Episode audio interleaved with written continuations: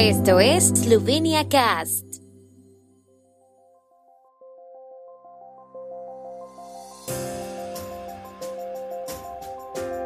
Noticias.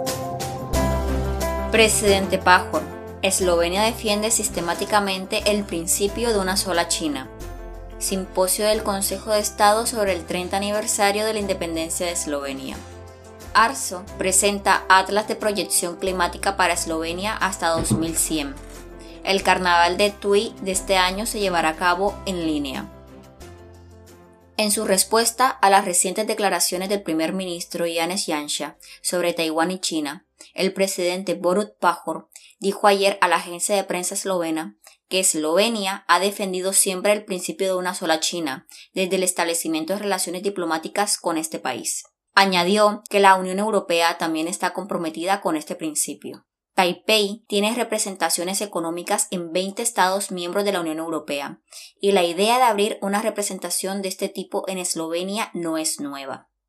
El presidente lo ve como un impulso a las relaciones económicas, dijo la oficina del presidente cuando se le preguntó si el presidente de la República había sido informado de alguna manera de la decisión o el anuncio del primer ministro. El presidente distinguió deliberadamente entre Taipei, la capital de Taiwán, y Taiwán como país. En los Estados miembros de la Unión Europea hay representación de Taipei, no de Taiwán.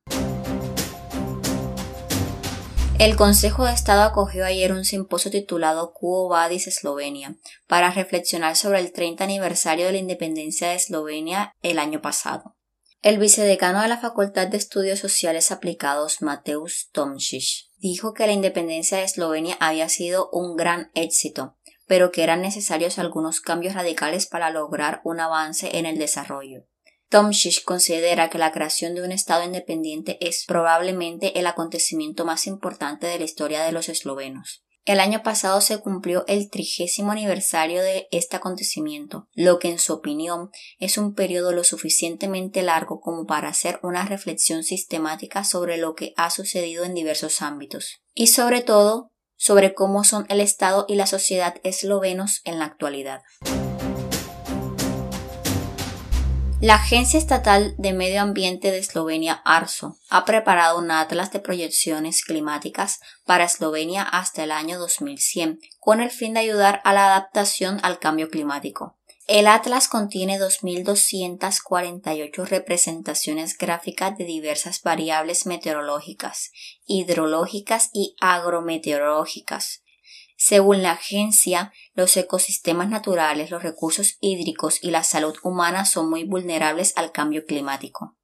Las consecuencias del cambio también afectan a las actividades económicas que dependen en gran medida del entorno natural, como la agricultura, la silvicultura, la energía, el turismo, el transporte, la construcción, el sector financiero y los seguros. El contenido se dirige, por tanto, a todos los que están o tendrán que estar implicados en los planes de adaptación al cambio climático en diferentes ámbitos.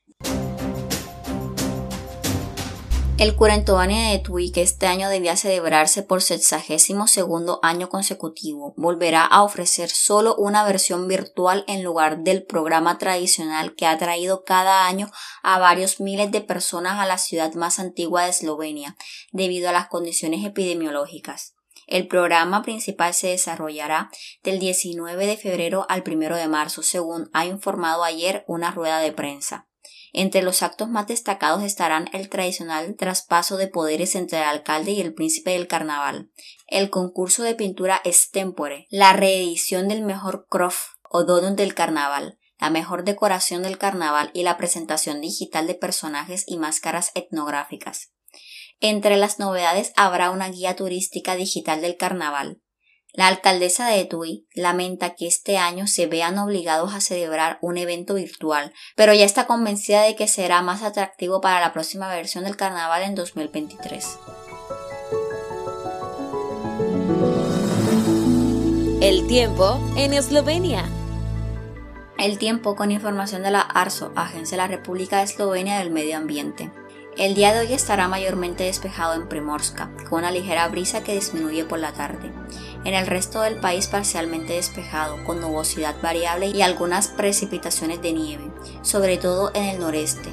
Las temperaturas máximas diurnas serán de 1 a 6 grados, con máximas de hasta 9 grados centígrados en Primorska.